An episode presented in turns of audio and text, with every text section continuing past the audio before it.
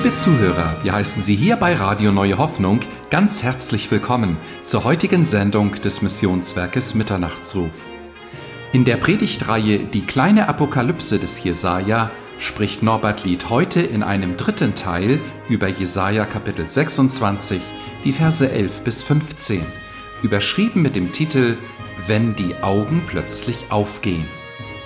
Möge Gott Sie reich segnen beim Hören dieser Botschaft. Ihr Missionswerk Mitternachtsruf.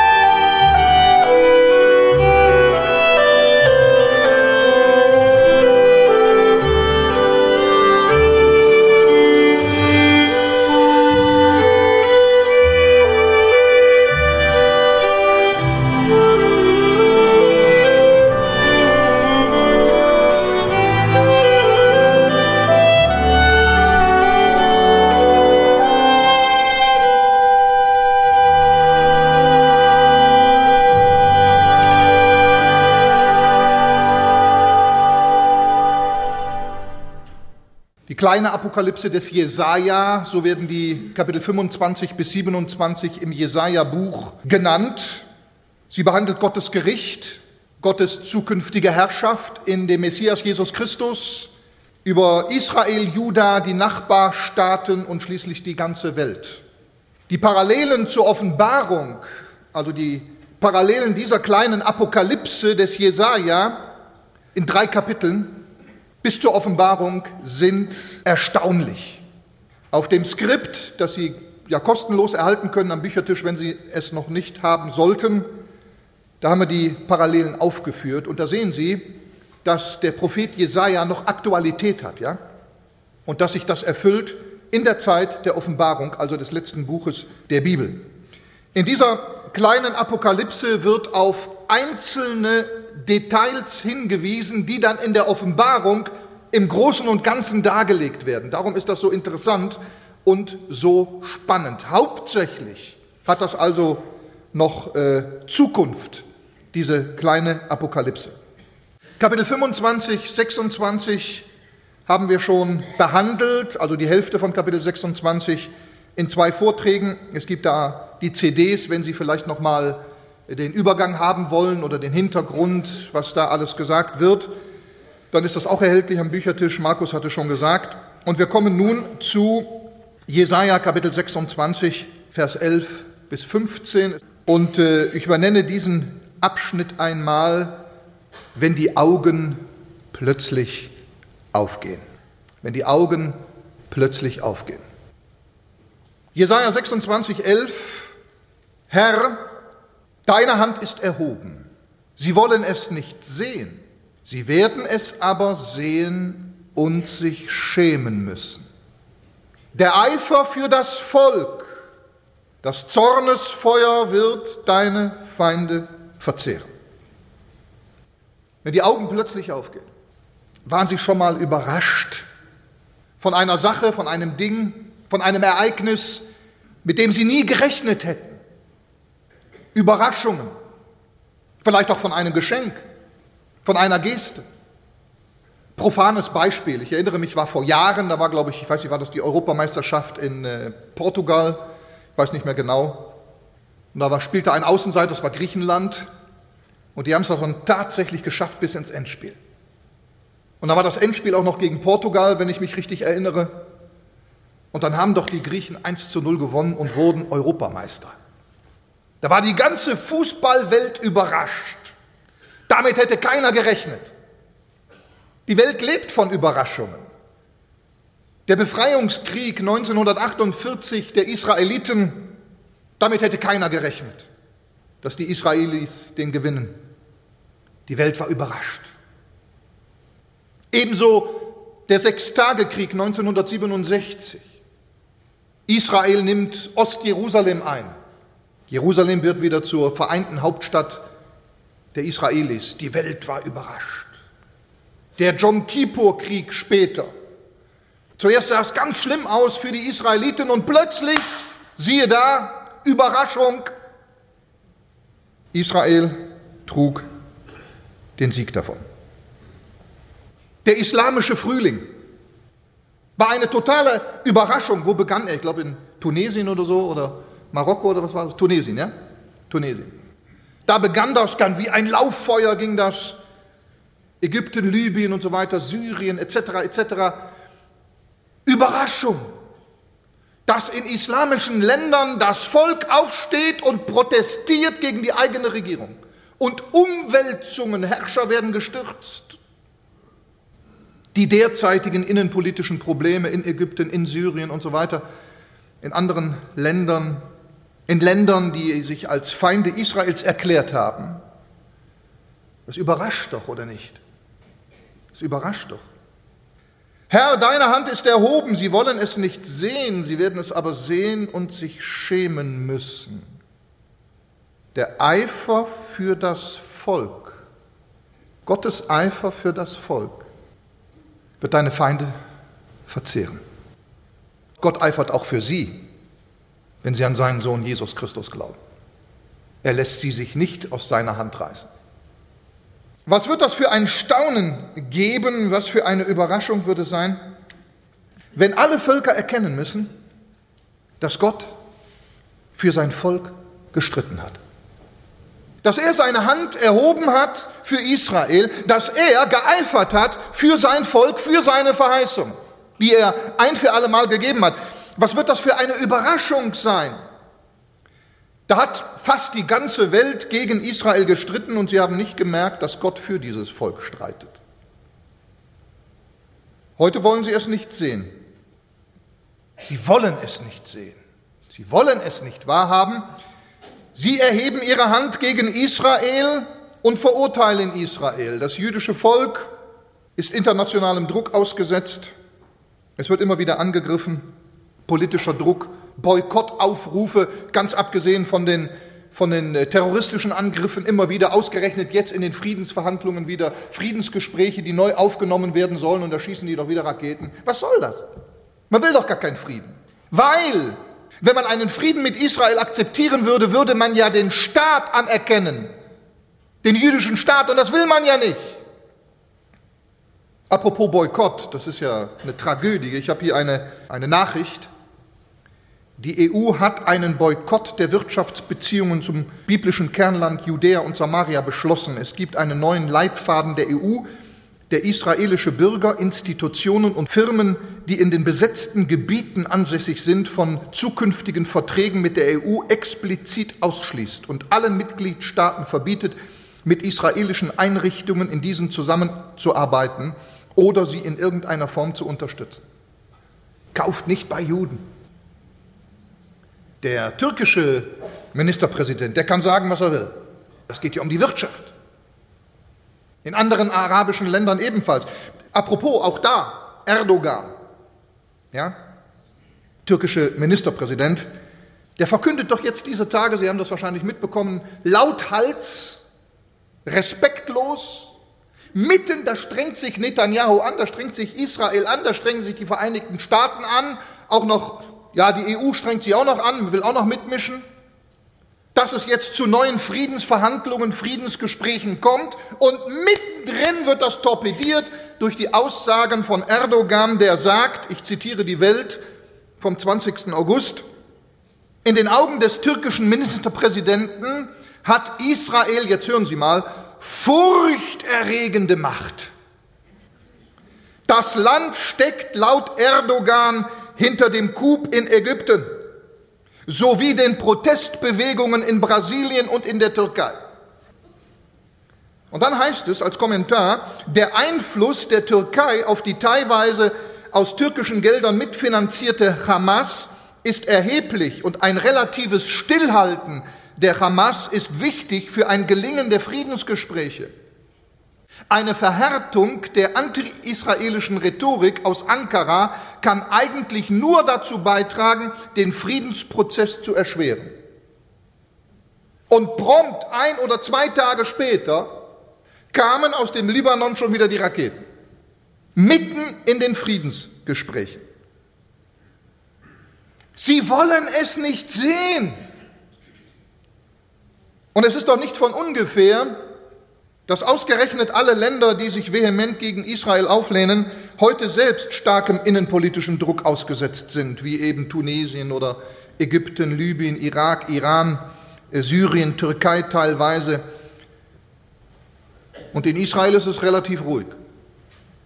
Komisch, dass da kein Araber auftritt und gegen die israelische Regierung protestiert. Ne, warum nicht? Scheint ja gar nicht so schlecht zu gehen da. In der großen Trübsal unter dem antichristlichen Reich, das ist ja eigentlich die Hauptsache, die hier angesprochen wird, in der kleinen Apokalypse, äh, wird es sich ins Unermessliche zuspitzen. Das, was ich jetzt so erwähnt habe, wird sich zuspitzen, immer krasser werden, dass man gegen Israel ist.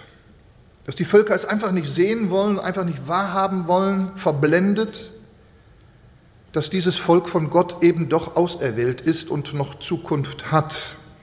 Und in derselben Zeit wird dann der Herr endgültig seine Hand erheben und die Völker werden mit dem Eifer Gottes für sein Volk konfrontiert. Damit haben sie nicht gerechnet. Das wird sie überraschen. Und sie werden gezwungen, es sehen zu müssen und sich zu schämen. Ich lese nochmal. Herr, deine Hand ist erhoben, sie wollen es nicht sehen, sie werden es aber sehen und sich schämen müssen. Der Eifer für das Volk, das Zornsfeuer wird deine Feinde verzehren. Das wird sich in der Hauptsache, wie gesagt, in der Zeit der großen Apokalypse dann verwirklichen. Apokalypse ist ja voll wieder mit Israel.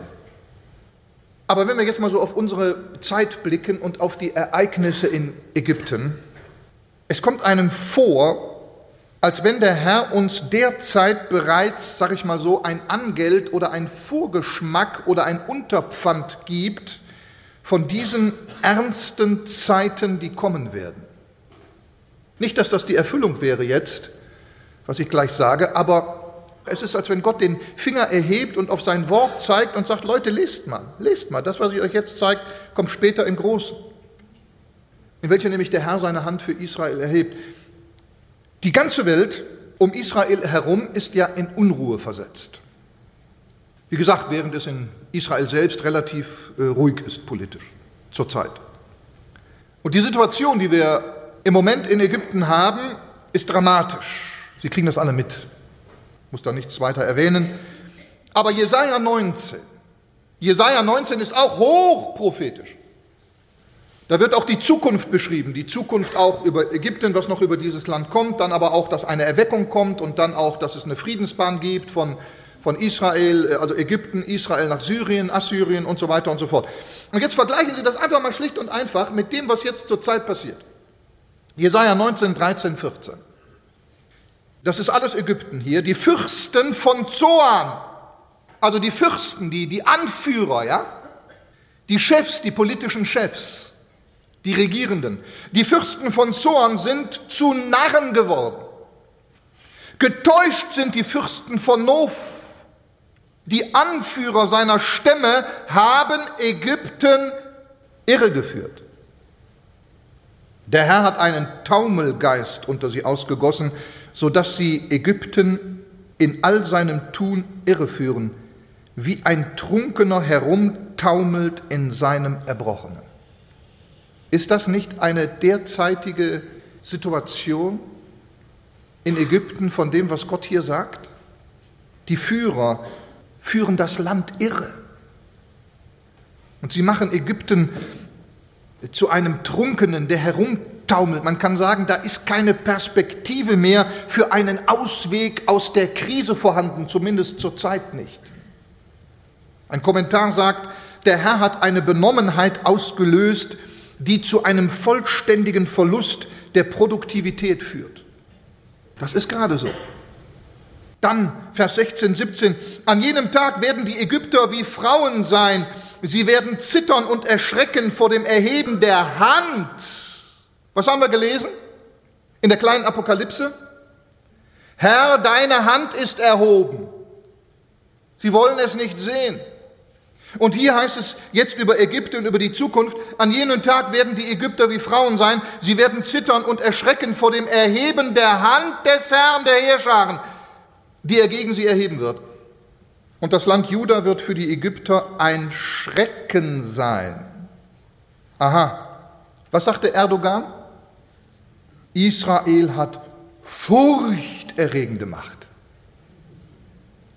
So oft es jemand bei den Ägyptern erwähnt, werden sie erschrecken vor dem Ratschluss des Herrn der Heerscharen, den er über sie beschlossen hat. Statt dass Israel sich vor die Ägypter fürchtet, fürchten müsste, wird es umgekehrt der Fall sein, weil der Herr seine Hand erhebt und für sein Volk eifert. Jesaja fährt dann aber fort, Gott sei Dank, in der Gnade Gottes und berichtet von einer zukünftigen Erweckung in Ägypten, Vers 20, 21. Denn sie werden zum Herrn schreien wegen ihrer Bedrücker und er wird ihnen einen Retter senden, der wird kämpfen und sie erretten und der Herr wird sich den Ägyptern zu erkennen geben und die Ägypter werden an jenem Tag den Herrn erkennen. Das ist alles noch zukünftig. Aber es kommt einem vor, als wenn die, diese Ansätze bereits vorhanden sein können. Der Herr hat seine Hand erhoben, sie wollen es nicht sehen, sie werden es aber sehen müssen und sich schämen müssen. Jetzt legen wir das mal auf uns, auf die Welt an und für sich. Es gibt ja viele Menschen, die bewusst ihre Augen vor dieser Wahrheit der Existenz Gottes verschließen. Sie wollen es nicht sehen. Der englische Biologe, zum Beispiel Dr. Richard Dawkins, wird ja auch als das Oberhaupt der, der Atheisten bezeichnet. Und der hat ja diesen Bestseller geschrieben, Der Gotteswahn. Weltweiten Applaus hat er bekommen, der Gotteswahn. Viele halten Gott tatsächlich für überholt, gar für tot. Sie schieben ihn in den Bereich der Mythen oder der Fantasien oder sie halten ihn für ungerecht. Was aber ist, wenn alle überrascht werden? Wenn Gott kein Wahn ist, der Mensch aber wahnsinnig in seiner Idee, es gäbe keinen Gott. Was ist, wenn Gott kein Mythos ist und keine Fantasie, sondern der Mensch sich in seiner Fantasie den Mythos errichtet hätte, dass es Gott nicht gibt. Was ist, wenn Gott doch der absolut Gerechte ist und sich plötzlich herausstellt, der Mensch ist der Ungerechte? Überraschung. Hat er nicht sichtbar seine Hand bereits in Bewegung gesetzt, indem er das jüdische Volk in seine Heimat führte und dass es als Nation wieder existiert? Ist das nicht bereits ein, ein Heben der Hand Gottes? Ich las dieser Tage eine ganze Ausführung, ein Buch von Dr. Äh, Bullinger, der hat in England gelebt, in London. Er hat gelebt 1887 bis 1913. 1887 bis 1913. Also lange vor der Staatsgründung Israels. Und der hat gesagt, ich zitiere, wir stimmen alle darin überein, dass ein wiederhergestelltes Israel und eine neu geschaffene Erde das große Thema der Prophetie des Alten Testamentes bilden. Wir sind mit unseren Lesern einig, diese Weissagungen wörtlich zu verstehen. Wir schauen auch alle nach der Zeit aus, wenn er, der Israel zerstreut hat, es auch wieder sammeln wird. Das hat er 30, 40 Jahre vor der Staatsgründung Israel gesagt, einzig und allein aufgrund seines Bibelglaubens. Und heute ist der Staat Israel entstanden und man glaubt es nicht, dass es von Gott wäre. Also es steht bereits fest, sie werden es aber sehen müssen. Jedes Knie wird sich beugen müssen. Alle werden wehklagen und sich an die Brust schlagen müssen, wenn Jesus wiederkommt. Während das Schicksal der Feinde Israels in der Apokalypse besiegelt wird, können wir Israel gegenüber sehr zuversichtlich sein. Denn die Folge ist, Vers 12, uns aber, Herr, wirst du Frieden schaffen denn auch alle unsere Werke hast du für uns vollbracht. Frieden, weil es vollbracht ist. Es ist vollbracht und darum Frieden. In Stockholm wird ja jedes Jahr der Friedensnobelpreis verliehen, ja? Ich zitiere mal, wofür? So durcheinander, da wird man schon wieder unfrieden. Er geht an Personen oder Vereinigungen, die am meisten oder am besten auf die Verbrüderung der Völker und die Abschaffung oder Verminderung stehender Heere sowie das Abhalten oder die Förderung von Friedenskongressen hingewirkt haben. Der wird bereits seit 100 Jahren verliehen. Haben wir Frieden? Es gibt immer noch Krieg und Unruhen und schlimme Dinge, die die Welt beherrschen. Also wir sehen, menschliche Anstrengungen reichen nicht aus. Es braucht einen übermenschlichen Frieden, den Frieden dessen, der über alle Menschen steht. Uns aber, Herr, wirst du Frieden schaffen, denn alle unsere Werke hast du für uns vollbracht. Vollbracht. Woran denkt man? Parallele, vollbracht. Es ist vollbracht. Nicht wahr? Johannes Kapitel 19, Vers 30. Jesus Christus am Kreuz von Golgatha. Es ist vollbracht. Und das ist der Grund für den zukünftigen Frieden Israels. Sie erkennen es jetzt noch nicht. Und darum haben sie keinen Frieden, weil sie den Messias ablehnen. Aber wenn sie dann durch diese Trübsal müssen und eines Tages den sehen, der es vollbracht hat und das dann akzeptieren, dann werden sie Frieden bekommen. Das ist mit uns Menschen genauso. Wir bekommen erst Frieden, wenn wir erkennen, dass er alles vollbracht hat und das akzeptieren. Es gibt dafür übrigens ein schönes Beispiel, finde ich, für diese Wahrheit hier. Uns aber, Herr, wirst du Frieden schaffen, denn auch alle unsere Werke hast du für uns vollbracht. Nachdem nämlich der Herr Jesus Christus damals am Kreuz von Golgatha das Werk vollbracht hatte und dann aus den Toten auferstanden war, da erschien er seinen Jüngern, und da heißt es in Johannes 20, Vers 19, da kam Jesus und trat in ihre Mitte und sprach zu ihnen, Friede sei mit euch. Äh, das ist gleichsam prophetisch. Denn wenn der Herr wiederkommt, wird er in der Mitte Israels treten und ihnen seinen Frieden bringen. Das möchte ich auch nochmal anwenden auf, auf uns, die wir hier sind oder die uns zuschauen oder zuhören. Nur so kann der Mensch persönlichen Frieden empfangen. Jesus muss die Mitte unseres Lebens werden, ganz klar. Er will sein vollbrachtes Werk in uns hineinstellen. Wir werden so lange unruhig bleiben, bis sein Frieden in uns kommt. Wir werden Alternativen suchen wollen, aber wir werden sie nicht finden. Wir, es gibt keinen Ersatz für den Frieden, den er bringt, für sein vollbrachtes Werk. Wir werden uns abrackern, vielleicht sogar religiös, alles versuchen, uns selber hinarbeiten wollen in den Frieden Gottes, in das Himmelreich hinein retten wollen. Und es wird uns nicht gelingen. Warum nicht? Solange wir nicht glauben, dass er alles für uns getan hat und alles komplett und vollkommen erfüllt hat. Aber wenn wir das erkennen und dann akzeptieren, dann erfüllt der Friede Gottes unser Herz. Und wir kommen zur Ruhe. Ich las die Geschichte einer jungen Frau, die in der ehemaligen äh, DDR als Sozialistin aufgewachsen war. Und für die gab es keine Kirche, keine Kirchenglocken, sagt sie, habe sie nie gehört, Kirchenglocken. Sie kannte auch in ihrer Umgebung niemand, der Christ war. Und sie sagt, Sonntag war immer Putztag. Da hörte man nur die Staubsauger. Keine Kirchenglocken. Das war die DDR, Sozialismus, ja, Kommunismus. Dann kam die Wende, sie war damals 16 Jahre alt. Dann wollte sie alle Freiheit ausnutzen und das Leben genießen. Sie macht auch tatsächlich das Abitur, sie hat eine eigene Wohnung, sie, hat, äh, sie bekommt einen Studienplatz, sie hat äh, Großeltern, die sie finanziell unterstützen, sie hat viele Freunde. Alles lief eigentlich ganz rund. Aber eines Tages ging sie auf ein Volksfest und da kam sie an einen Losstand vorbei, wo der Trostpreis oder Trostpreise in die Menge geworfen wurden. Und ihr kam auch etwas entgegengeflogen und sie fängt das auf und siehe, das war eine Kinderbibel. Trostpreis. Das Los ist mir gefallen aufs Lieblichste. Auf jeden Fall begann sie dann darin zu lesen und sie sagt, die Folge war, dass in meinem Leben alles wie durch ein Zoom genauer betrachtet wurde. Und sie hat einfach entdeckt, dass sie gar keinen Frieden hat. Und sie wurde dann auch zunehmend trauriger weil sie eben feststellte, mir fehlen die wesentlichen Dinge für mein Leben. Und ihr war nur noch zu weinen zumute, heißt es, und an einem Regentag kam sie an eine Kirche vorbei, und weil es regnete, ging sie in die Kirche rein, um sich dort unterzustellen, und dort betete sie, wenn es wirklich einen Gott gibt, dann soll er jetzt machen, dass ich wieder glücklich werde. Und dann heißt es, dann verließ sie die Kirche und draußen schien die Sonne wieder. Und sie sagte, hey, das ging jetzt aber schnell.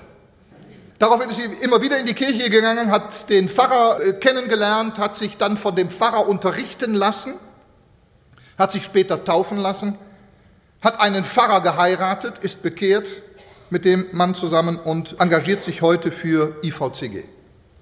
So schön kann das sein, ne? Modernes Märchen kann wahr werden in unserem Leben. Vers 13, O Herr, unser Gott, andere als du herrschten über uns. Aber künftig gedenken wir allein an dich, an deinen Namen. Andere herrschten über uns. Das ist ja auch, das können wir auch wieder anwenden, nicht wahr, auf unser Leben. Das tun wir vielleicht nachher noch. Aber auch auf Israel bezogen. Ich glaube, kein Land, keine Nation wurde so beherrscht, immer wenn sie Gott verlassen haben, wurden sie so beherrscht von anderen Herrschern und Nationen und Völkern und Tyrannen wie Israel. In der früheren Zeit war es Ägypten, Assyrien, Babylon, die Perser, die Hellenisten, die Römer. Später dann, nach 70 nach Christus, waren es die, die Byzantiner, dann kamen die Moslems, die Kreuzfahrer, die Mamelucken, die Osmanen, also die Türken. Dann kamen die Briten in der Mandatszeit im 20. Jahrhundert, 21. Jahrhundert, Nazi-Deutschland, Kommunismus. Heute ist es die UNO und in der Zeit der Apokalypse wird es das Tier sein aus dem Meer und der Antichrist. Andere herrschen über uns solange der Messias nicht herrscht. Jetzt gerade im Rahmen auch dieser Friedensverhandlungen in Israel, Friedensgespräche, war der UN-Generalsekretär Ban Ki-moon in Israel und hat Gespräche geführt mit Benjamin Netanyahu und auch mit Studenten. Und er bekannte, das ist interessant, ich zitiere, er bekannte, dass es eine unausgewogene Haltung gegenüber Israel und seiner Regierung gebe. Dies sei eine unglückliche Situation. Leider sei Israel wegen des Konflikts im Mittleren Osten kritisiert und manchmal diskriminiert worden. Aber ändert er was daran? Dann geht er wieder zurück in seinen Hauptsitz und dann bleibt alles so, wie es war. Darum muss der Herr schlussendlich seine Hand erheben. Und das heißt im nächsten Vers, Tote werden nicht wieder lebendig, Schatten stehen nicht wieder auf, darum hast du sie heimgesucht und ausgerottet und jede Erinnerung an sie ausgetilgt. Gott wird schlussendlich dafür sorgen, dass die Feinde Israels, ich muss es so sagen, eliminiert werden. Schatten, die nicht wieder aufstehen. Wenn wir das lesen, in der Offenbarung auch Häupter, die sich gegen Israels erhoben, auch in den Propheten lesen wir das, werden das nie wieder tun können. Die Offenbarung schildert uns den Sieg über das Tier, über den falschen Propheten, über Gog, über die Nationen, über alle, die nicht im Buch des Lebens stehen. Sie werden nie wieder aufstehen. Andere herrschten über uns. Schauen Sie sich die Umwelt an, schauen Sie vielleicht in Ihr eigenes Herz, schauen wir in unser Leben hinein. Man hat doch den starken Eindruck, die ganze Welt steht unter Fremdherrschaft. Oder? Eigentlich wird sie tyrannisiert. Und tatsächlich ist es das, was die Bibel bezeugt. Es gibt Gewalt, Gewalten, Herrscher der Finsternis, Weltbeherrscher heißt es. Ein Journalist hat äh, einmal geschrieben, das habe ich mir abgeschrieben, das Böse existiert, ohne Zweifel. Viele fragen sich, warum, wo kommt es her?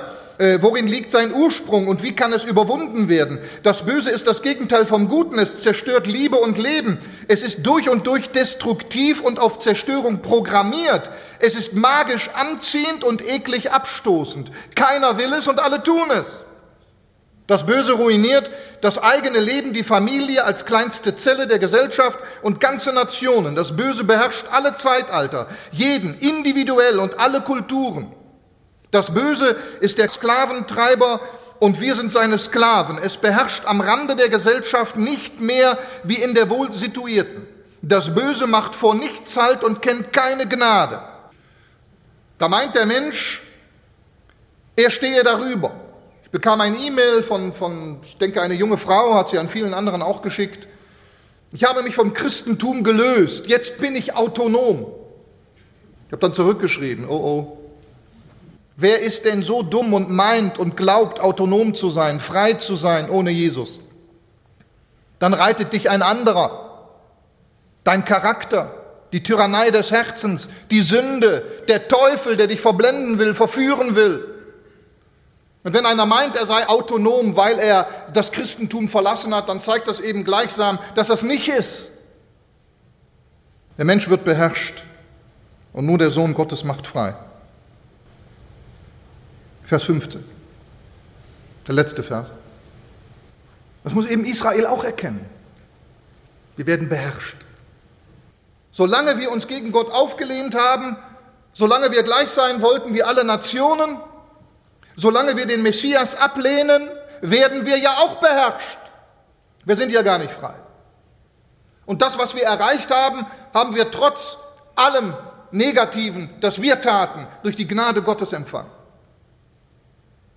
Schlussendlich, Vers 15, du hast, o Herr, zum Volk hinzugetan. Du hast das Volk vermehrt, du hast dich herrlich erwiesen, du hast alle Grenzen des Landes erweitert. Das wirft man ja heute dem Netanyahu vor und Israel. Ihr wollt nur ein Großreich Israel. Das wollen die gar nicht unbedingt. Aber das wird es geben, weil es ein anderer will. Es wird dazu kommen. Ich lese nochmal, du hast, o oh Herr, zum Volk hinzugetan, du hast das Volk vermehrt, du hast dich herrlich erwiesen, du hast alle Grenzen des Landes erweitert. Das ist ja eine Prophetie hier, das ist ja eine Prophezeiung in der kleinen Apokalypse des Jesaja, des Propheten Jesaja, inspiriert durch den Heiligen Geist und wird sich ja schlussendlich verwirklichen in der großen Apokalypse der Offenbarung. Und da sagt er jetzt also, jetzt müssen wir das mal legen auf unsere Zeit, das ist doch wie die Faust aufs Auge, ja? Du hast zum Volk hinzugetan, du hast, du hast das Volk vermehrt, du hast dich herrlich erwiesen, du hast alle Grenzen des Landes erweitert. Warum sagt denn der Prophet das? Wird ja endgültig geschehen, wenn der Herr zurückkommt. Warum sagt er das? Einem Volk, das man dezimieren wollte durch Kriege, durch Holocaust, durch Terrorismus, durch das zukünftige antichristliche Reich hat der Herr hinzugetan. Einem Land, das man ihnen wegnehmen wollte oder das man zumindest teilen wollte, hat der Herr die Grenzen erweitert. Das ist hier apokalyptisch. Prophetisch, Zukunft. Du hast, o oh Herr, zum Volk hinzugetan. Du hast das Volk vermehrt. Du hast dich herrlich erwiesen. Du hast alle Grenzen des Landes erweitert. Das heißt ja, das geschieht im Angesicht derer, die es nicht wahrhaben wollen. Sie müssen es aber sehen. Und wenn wir das heute sehen, wie man Israel das Land wegnehmen will, wie man äh, die Existenz Israels überhaupt in Frage stellt und dann diese prophetische Stelle vor Augen hat, da kann man doch nur sagen Halleluja. Wie aktuell ist das Wort? Wie zuverlässig? Und zum Schluss wird dann Israel aufatmen können, wenn der Messias kommt und herrscht und wird sagen, oh Gott, dass wir das jetzt erlebt haben, diese Kriege und das gegen uns und so weiter. Zum Teil war ja auch berechtigt. Und wir konnten uns nicht mehr wehren und man wollte uns auslöschen und man wollte uns vertreiben und dezimieren und das Land wegnehmen und so weiter. Und jetzt, Gott, ich höre es schon, ich sehe das Volk Israel vor mir, ja? Oh Gott, was hast du getan? Du hast uns die Grenzen jetzt erweitert. Und du hast zum Volk hinzugetan, er wird sie sammeln von allen Enden der Erde. Mit großem Posaunenschall werden die Engel ausziehen. Der israelische Ministerpräsident Benjamin Netanyahu, der sagte eben vor ein paar Tagen, als der UN-Generalsekretär äh, in Israel war, im Zusammenhang mit den Friedensverhandlungen, ich zitiere, Herr Generalsekretär, ich weiß, dass Sie wie ich auf einen erfolgreichen Verlauf des Friedensprozesses hoffen. Sie wissen auch, dass es derzeit das Wichtigste ist, die beteiligten Seiten auf den Frieden einzustimmen. Darum bin ich sicher, dass Sie dem Missbrauch der UNRWA-Camps in Gaza nachgehen, die vorgeblich Friedenscamps sind, in denen aber palästinensische Kinder, Kindern Hass gegenüber Israel eingeimpft wird. Es ist schwer, die nächste Generation für den Frieden vorzubereiten, wenn Kindern beigebracht wird, dass Juden von Schweinen und Affen abstammen und dass der jüdische Staat kein Existenzrecht hat. Ich vertraue darauf, dass sie diesen Missbrauch der Ziele und Grundlagen der Vereinten Nationen beenden werden. Was den israelischen-palästinensischen Konflikt angehe, sei das Kernproblem die fehlende Anerkennung Israels und nicht, wie oft behauptet würde, die israelischen Siedlungen. Der Konflikt begann noch vor der Errichtung einer einzigen Siedlung und nachdem wir alle Siedlungen in Gaza geräumt haben, gingen die Angriffe dennoch weiter. Ich denke, es ist wichtig zu verstehen, dass die neuen Wohnungen, die wir in Gilo oder in Ramot oder anderen jüdischen Vierteln Jerusalems bauen, Teil einer zukünftigen Friedenslandkarte Israels sein werden – das ist allen Beteiligten, auch der palästinensischen Verhandlungsgruppe klar. Die eigentliche Frage ist, wie ein demilitarisierter palästinensischer Staat dazu gebracht werden kann, den einen jüdischen Staat anzuerkennen. Das ist das Problem. Aber das ist nur möglich hier. Herr, deine Hand ist erhoben.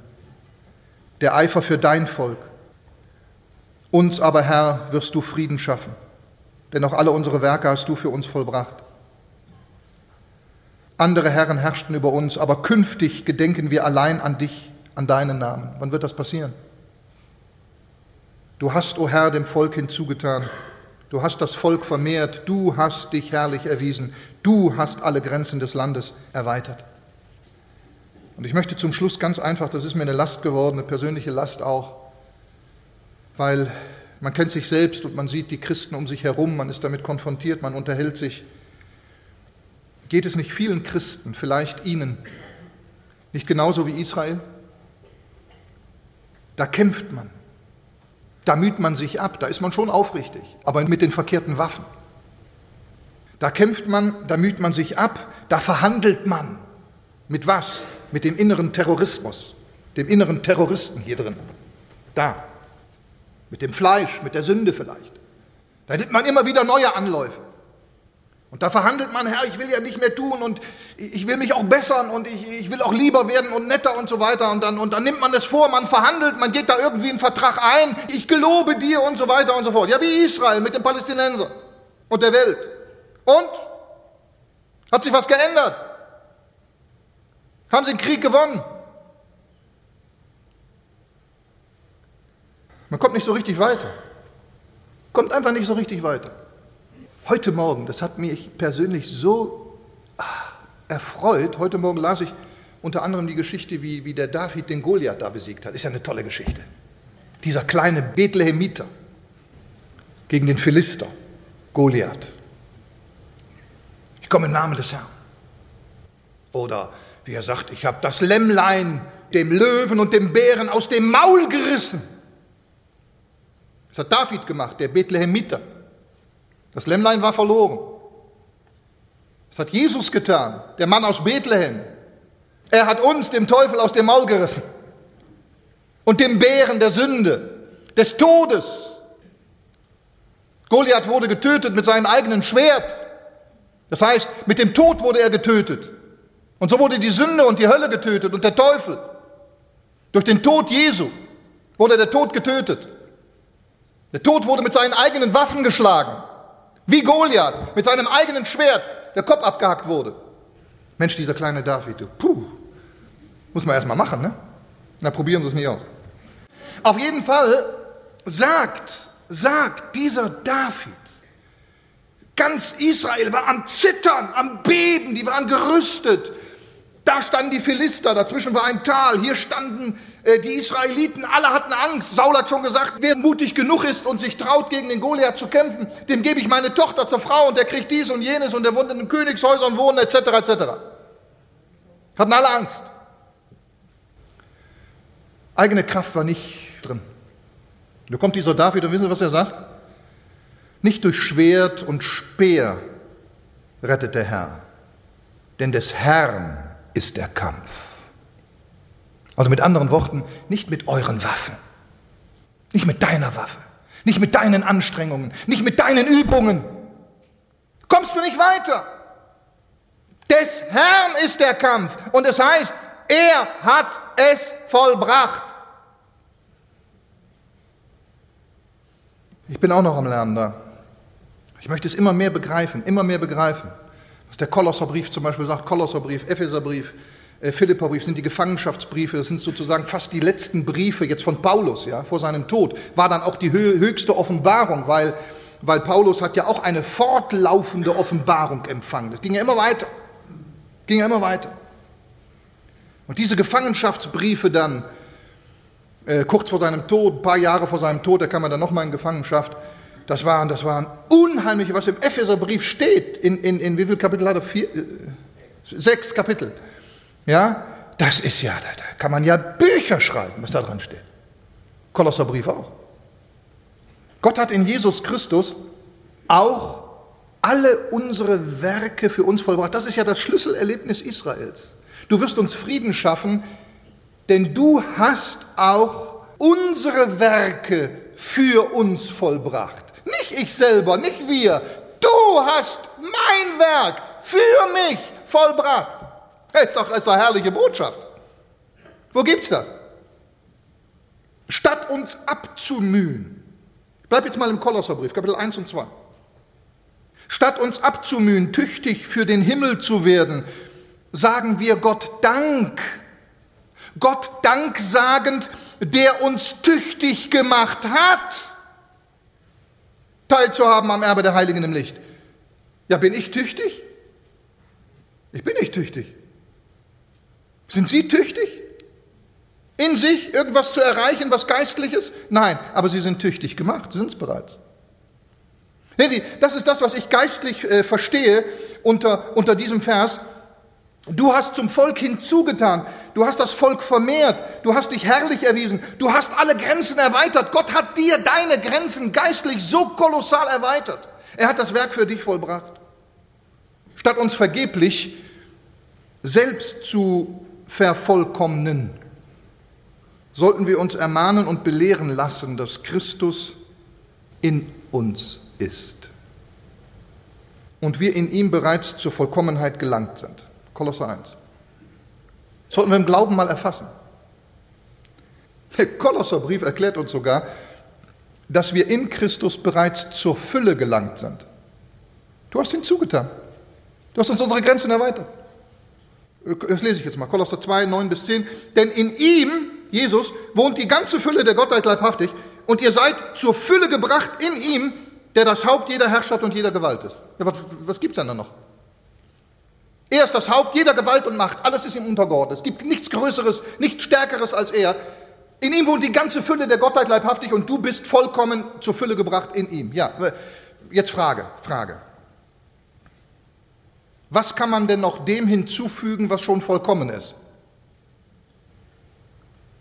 Haben Sie verstanden? Was kann man denn aus eigener Kraft noch dem hinzufügen, was bereits vollkommen ist? Kann man da noch? Nein, man kann nur eins. Man kann sich dem einfügen und dann daraus wirken. Das ist viel besser. Sehen Sie, das heißt, wir tun dann nicht Werke, um einen besseren Stand zu erreichen, sondern umgekehrt. Wir haben den besten Stand erreicht und tun deshalb Werke. Das ist viel einfacher. Und dann wird auch vieles leichter. Auch wird erklärt, dass wir bereits in ihm auferweckt sind. Kolosser 2,12. Weiter wird betont, dass unser Leben verborgen ist mit Christus in Gott und dass wir mit ihm in Herrlichkeit offenbar werden. Also sehen Sie, du hast unsere Werke für uns vollbracht, du hast, o oh Herr, hinzugetan, du hast vermehrt, du hast dich herrlich erwiesen, du hast alle Grenzen des Landes erweitert, geistlich uns die Grenzen erweitert. Es ist alles da. Wir setzen uns vor einen gedeckten Tisch. Und dann essen wir uns mal so richtig satt. Und dann tun wir das, was wir tun dürfen.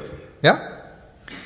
Also, ich möchte schließen, dass wir dadurch eben den Frieden bekommen und statt uns in falscher Weise abzumühen, sollten wir diese tiefen Wahrheiten einmal durchdenken, die Gott uns hier offeriert in seinem Wort und dankbar in Anspruch nehmen und dann daraus leben.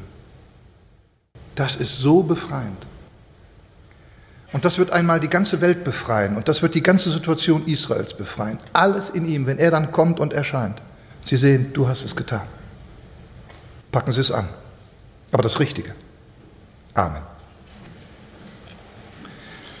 Ja, Vater, wir danken dir in dem Namen des Herrn Jesus Christus, deines Heilandes, für uns, für, diese, für diesen Schlüssel der Zukunft, den Einblick, dass wir wissen, Herr, und sehen können, die Zukunft Israels ist eigentlich gesichert, auch wenn es noch durch Trübsale geht und sehr angefochten ist, gerade weil sie gesichert ist. Deine Hand wird sich erheben und alle werden es sehen müssen. Eines Tages werden auch alle sehen müssen, dass deine Gemeinde dein Leib ist und durch dein Blut erkauft. Komme bald, Herr, das ist unser Gebet, dass Israel das erkennen möchte, endlich, statt sich immer selbst zu verkrampfen. Und bitte schenke es uns. Schenke es uns, die wir hier hören, sehen, sitzen, dass wir das bewegen, dass wir sagen, ja, ich habe ja eigentlich schon alles. Und aus diesem alles heraus kann ich jetzt Jesus folgen und möchte das tun, was die Bibel von mir erwartet. Danke, dass du die Hilfe bist durch die Kraft deines Geistes. Danke, Herr Jesus, dass du die Grundlage gelegt hast durch dein vollbrachtes Werk am Kreuz und in deiner Auferstehung. Danke dafür. Wir nehmen das an, wir glauben daran, Herr. Wir beherzigen das, wir bewegen das, wir nehmen das jetzt mit in den Alltag. Und du hältst es lebendig in uns. Amen.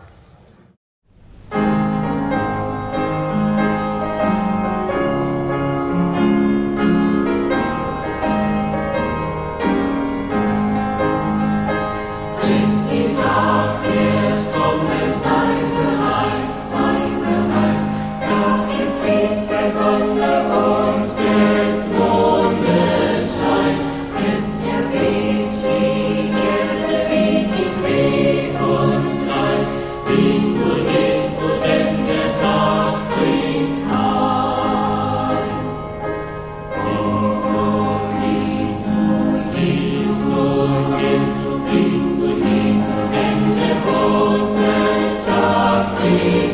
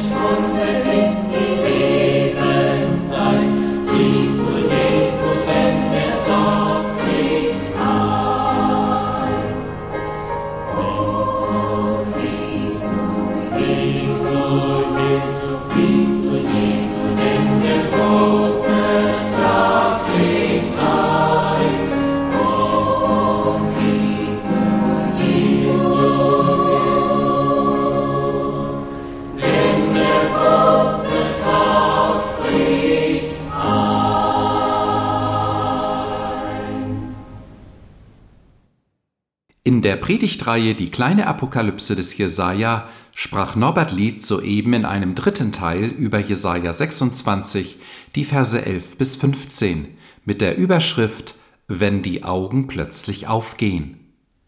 Wir hoffen, dass es Sie innerlich angesprochen hat. Wenn Sie noch Fragen haben oder seelsorgerliche Hilfe wünschen, möchten wir Sie von ganzem Herzen ermutigen, doch Kontakt mit uns aufzunehmen.